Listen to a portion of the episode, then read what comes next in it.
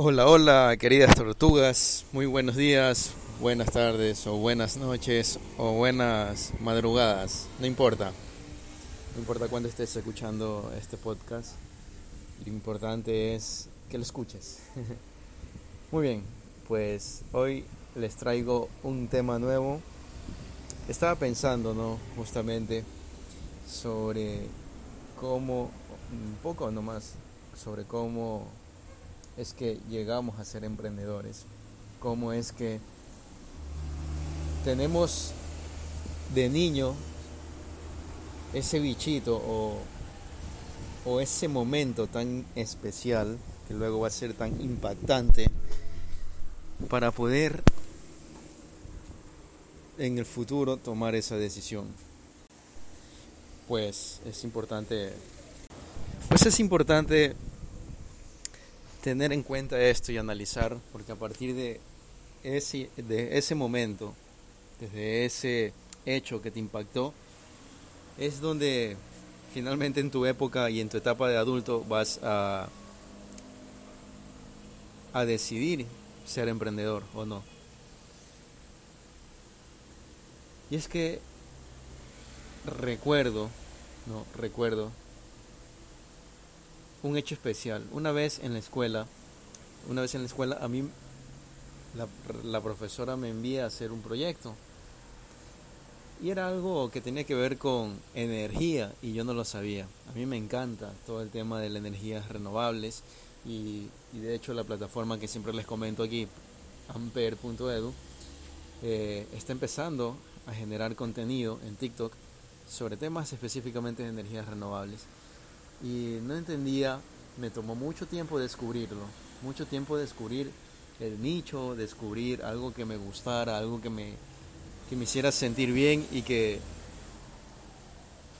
y que me quitara esa inquietud de, o sea, ya estaba empezando otro proyecto, pero tenía esa inquietud de que quería hacer algo que realmente me apasione, algo que haga que los días se vayan, las horas se vayan y tú no lo sientas. Y es lo que me está pasando con Amper. Amper en este momento no genera un solo dólar, más bien genera muchas pérdidas eh, de dinero, de, de tiempo, pero es algo que todavía se está construyendo y que espero llegar a ser algo que impacte realmente a mucha gente en la parte educativa. Pero justamente en ese momento estaba pensando eso. A ver, ¿cómo fue que nació esa idea? ¿Por qué me llegaron a gustar las energías renovables? Tiene que haber una raíz, tiene que haber un momento especial donde eso sucedió. Y mientras trabajaba, porque en este momento estoy escribiendo un libro, estoy escribiendo eh, un libro de introducción a la, a la electricidad, y estaba viendo la historia ¿no? de cómo esto genera eh, estos impactos, ¿no? cómo se van generando a través de la historia esos descubrimientos y esos desarrollos para hoy en día tener justamente eh, la oportunidad de utilizar la electricidad inclusive en nuestro teléfono, ¿no? Sin electricidad ustedes no estuvieran en este momento, no estuvieran escuchándome, no estuvieran escuchando este podcast. Así que todo nace por allá, ¿no? Y, y es interesante saber que, bueno, desde muy pequeño estuve ligado a la energía. Y desde los 11 años que empecé a estudiar la etapa del colegio acá en Ecuador, empiezas, pues el colegio en ese momento era diferente, ¿no? Ahora, ahora la educación básica es hasta décimo año y ahí tienes tres años de bachillerato, ¿no? En ese momento el colegio, pues, que sigue siendo colegio, pero el colegio era como que algo, algo considerado desde los, desde octavo año, ¿no? Y desde los 11 o 12 años. Entonces, desde esa edad que ingreso al colegio, empiezo a estudiar electricidad desde el primer año. Me hablaban del electrón, me hablaban de cosas que yo no entendía. ¿Qué es eso? O sea, ¿cómo es posible que la materia se divida en tan pequeñas partes? Todo pues sabemos hoy que la unidad fundamental de la materia es el átomo, ¿no? Entonces empezamos a estudiar el átomo, pensamos en electricidad. ¿no? Y luego me empiezan a hablar de la electricidad, luego de la corriente eléctrica, voltajes, como parámetros que existen, pero no, y siempre durante el colegio tuve esa duda. Sí, pero ¿cómo se produce? O sea, debe haber una magia, solo me dicen que, ok, aparecen, si yo pongo el multímetro, ¿no? el medidor de corriente o voltaje o lo que sea, allí voy a obtener esas magnitudes, 10 voltios, 15 voltios, pero ¿cómo se genera? Y todas esas dudas fueron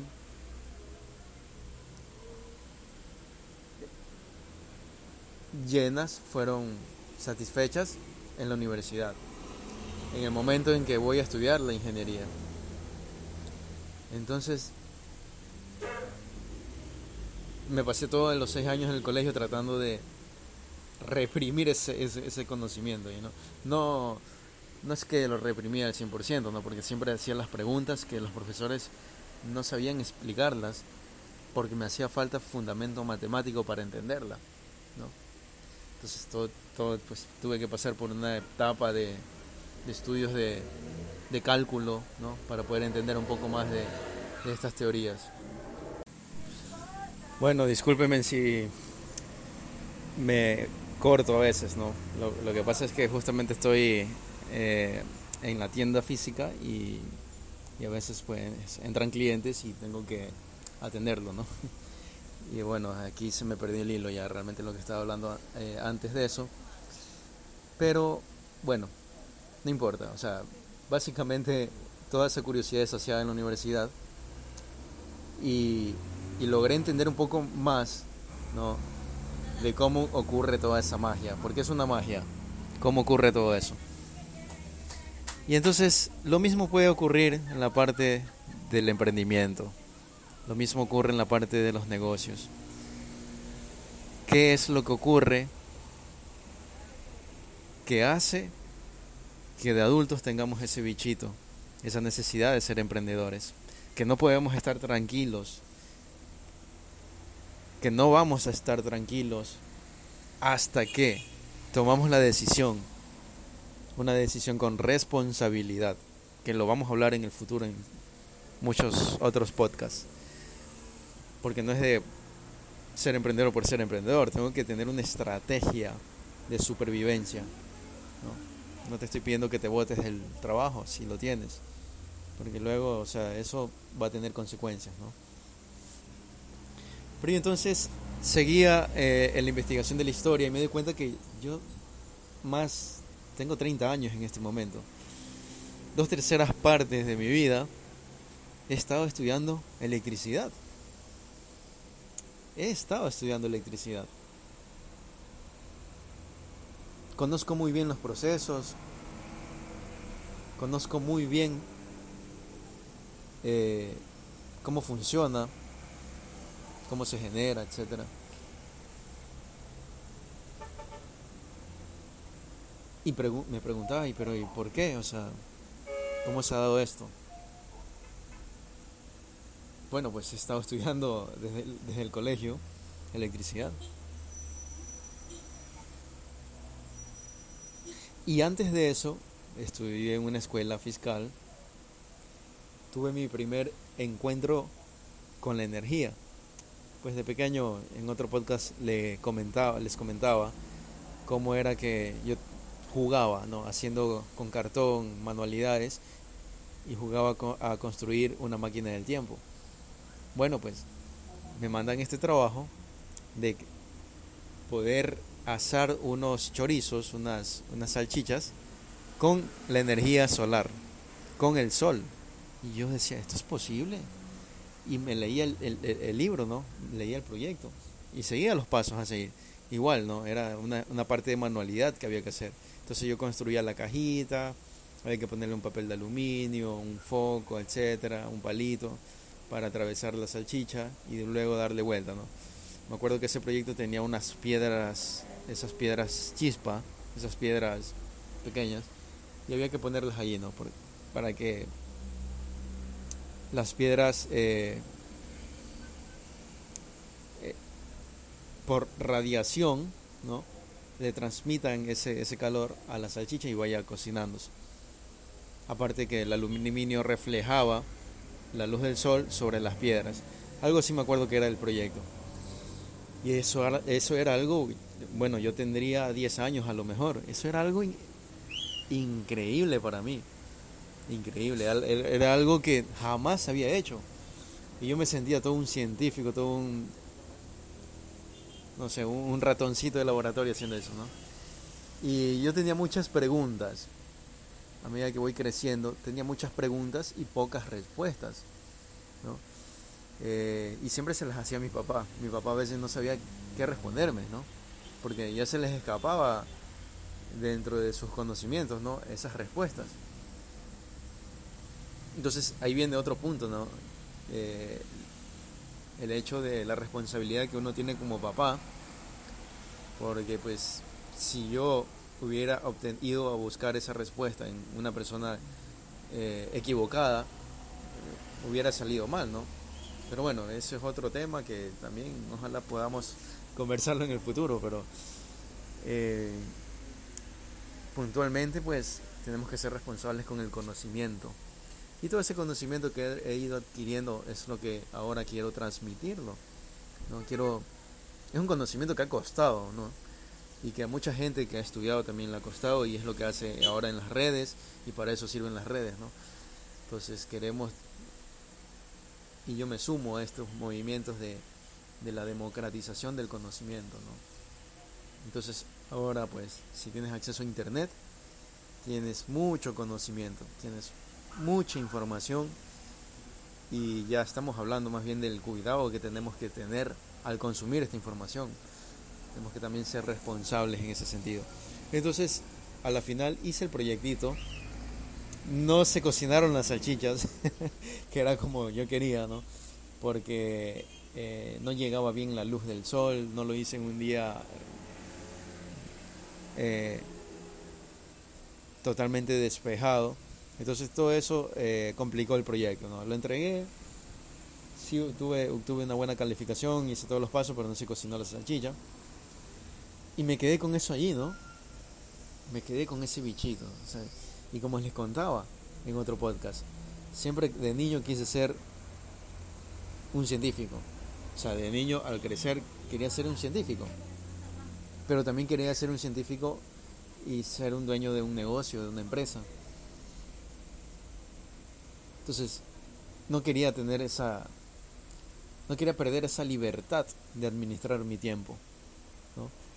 que es básicamente el debate. ¿no? no digo que está mal, ser empleado. Siempre va a ser, eh, mientras tengas un trabajo digno, y cualquier trabajo dignifica, eh, si es un trabajo honrado, obviamente, honesto, eh, y, no, y no daña a otra persona, pues dignifica. Y, y bueno, yo quise, al contrario, no, no vender mi tiempo, sino con ese tiempo utilizarlo para hacer un proyecto y que pueda ayudar a muchas más personas a crear eh, negocios, a dar trabajo a demás personas, porque ese es el de los grandes males que tenemos acá en Latinoamérica. Y por eso pues eh, una de las razones es esa para ser emprendedor, de las que yo tuve, ¿no? Una de las razones que yo tuve para ser emprendedor fue esa. Discúlpeme si hay mucho bulla, ¿no? Es que estoy realmente en una zona donde pasan muchos buses, muchos carros, entonces espero que se pueda escuchar bien este podcast. Pero es parte también de, tratar de mostrarles un poco de cómo es mi día a día. Y sí, pues eh, generalmente en las mañanas estoy aquí, ¿no? Atendiendo la tienda física de, de picoa.com. Pero bueno, luego tengo esa, sin querer queriendo, ¿no? Esa oportunidad de llegar al colegio. A este colegio donde pues em, aprendo, aprendo electricidad. Y, y empiezo a entender muchas cosas más, ¿no? Empiezo a entender muchas cosas más y empiezo a, a, a empiezo a quemar, empiezo a dañar. Fue parte todo del, del aprendizaje. Y esto yo lo quería eh, emparejar quería hacer un matching con,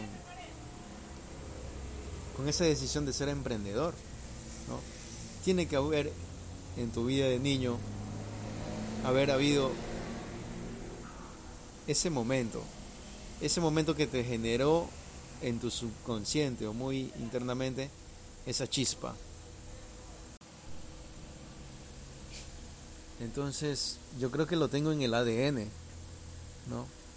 Mis papás, bueno, sí trabajaron un tiempo en una empresa, una fábrica incluso, un trabajo pesado, en turnos rotativos, ¿no? Luego eh, mi abuelo, que ya falleció, mis, mis abuelos realmente, ¿no? Un abuelo, que todavía tengo vivo por parte de mamá, mi abuelito Serelino, si ojalá algún día escuchar este podcast, pues le envío un gran abrazo, un gran saludo. Pues él, bueno, él, él se dedica más a actividades del campo, a sembrar y cosechar cosas y la parte un poco de ganadería. Eh, pero mi abuelo, por parte de papá, que ya falleció, pues él falleció ya hace unos dos años, tres años ya va, ya va para tres años. Y bueno, mi abuelo, de parte de papá, nunca trabajó, eh, o bueno, siempre trabajó de forma independiente, ¿no? Siempre trabajó en, en sus negocios, vendiendo, él vendía hamacas, esas perezosas, todo ese tipo de cosas, ¿no? Modulares, esas cosas para, para el hogar, ¿no? Y eso vendió toda su vida, ¿no? O la mayor parte de su vida. Entonces tengo esa parte del ADN, ¿no? Del ADN de, de, querer tener esa libertad de, controlar mi propio tiempo y no estar metido en una rutina, ¿no? En un horario específico y, bueno, esa parte no, no, no me agradaba y, y se fue complementando la decisión, aparte con todo esa, ese, bichito que tenía ya metido en la cabeza. Entonces lo que les quiero decir, queridas tortugas, es que generalmente las cosas que somos de adultos vienen como consecuencia de un momento específico que tuvimos en nuestra infancia. Y sin darme cuenta, pues yo estuve rodeado de alguna forma con la electricidad tres tres cuartas partes de mi vida o, un, dos tercios de, perdón, dos tercios de, mi vida. No, es casi cerca de 20 años. Y, y, entonces es como empiezo a buscar y a buscar algo que, que me llene más, ¿no? Que me llene más y es como logro conseguir desarrollar este proyecto de Amper, un proyecto educativo que tiene que ver con la electricidad y con las energías. Específicamente con toda la parte eléctrica, ¿no? Y es que la electricidad, como les decía al inicio de este podcast, es la causante de que me estén escuchando, ¿no? Y sin electricidad, que es un tipo de energía muy versátil, muy interesante, no se hubiera no se hubieran desarrollado muchas tecnologías como las telecomunicaciones, eh, como las, las partes de las redes sociales, el, celular, la computadora, etcétera, ¿no? Y, y me llamó la atención esta parte de la historia de la electricidad. Y recordando con mi niñez, encuentro ese momento y quería regalárselos, quería compartírselos, porque es un momento muy importante para mí. Y asimismo ustedes deben de tener momentos muy importantes donde dijeron, mira, aquí es donde nace esta curiosidad y yo quiero ser eso de grande. O estás haciendo ahora cosas que te gustan, eres feliz, has logrado ya eh, llegar a ese punto de equilibrio, ¿no? Y has encontrado lo que, te, lo que te apasiona, lo que amas hacer en este mundo y lo que quieres hacer, el proyecto de vida que quieres realizar en este paso por esta vida, entonces eso tiene que tener alguna consecuencia de alguna u otra forma cuando fuiste niño. Algo tuvo que haber pasado que te llevó a donde estás hoy. Y te felicito por eso. Te felicito por no matar a los niños. mejor dicho, y en otras palabras mejores, te felicito por no matar a tu niño, a tu niño interior. Todos llevamos un niño adentro, todos somos niños por dentro, pero estamos rodeados de este caparazón que es como nos proyectamos al mundo, porque el mundo es un mundo salvaje, es un mundo terrible, es un mundo fatal, ¿no? Eh, y tenemos que tener la piel y la carne dura para resistir la salvajada que existe fuera. Pero muy dentro pues tenemos a ese niño, tenemos a ese niño que, que es vulnerable, que es muy sensible y tienes que cuidarlo. No lo mates, cuídalo, abrázalo día a día, ámalo, ámate a ti mismo.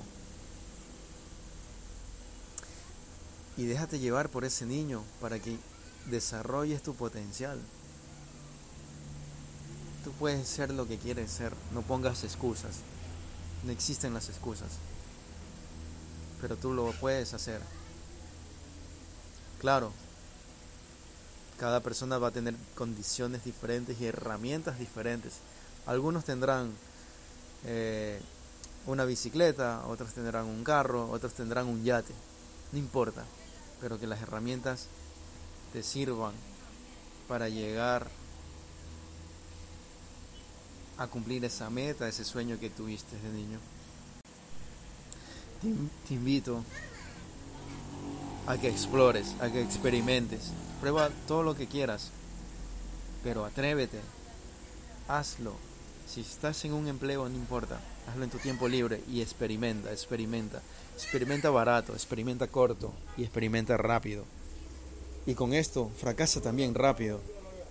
También fracasa rápido para que no pierdas mucho tiempo en otras cosas que tal vez no te llenan hasta que logres descubrir y encontrar las cosas que sí te van a llenar, con las cosas que sí vas a ser feliz, con el emprendimiento de tu vida. Analiza esa, esa etapa de la infancia, donde tenías muchas preguntas y lo que sentiste cuando las respondiste. Lo que sentiste cuando llenaste esa sed, esa hambre de conocimiento. Explora. Explora una parte de ti, una parte de tu infancia.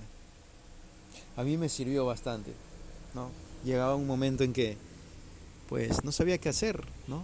Salí de la universidad, estuve en dos empleos.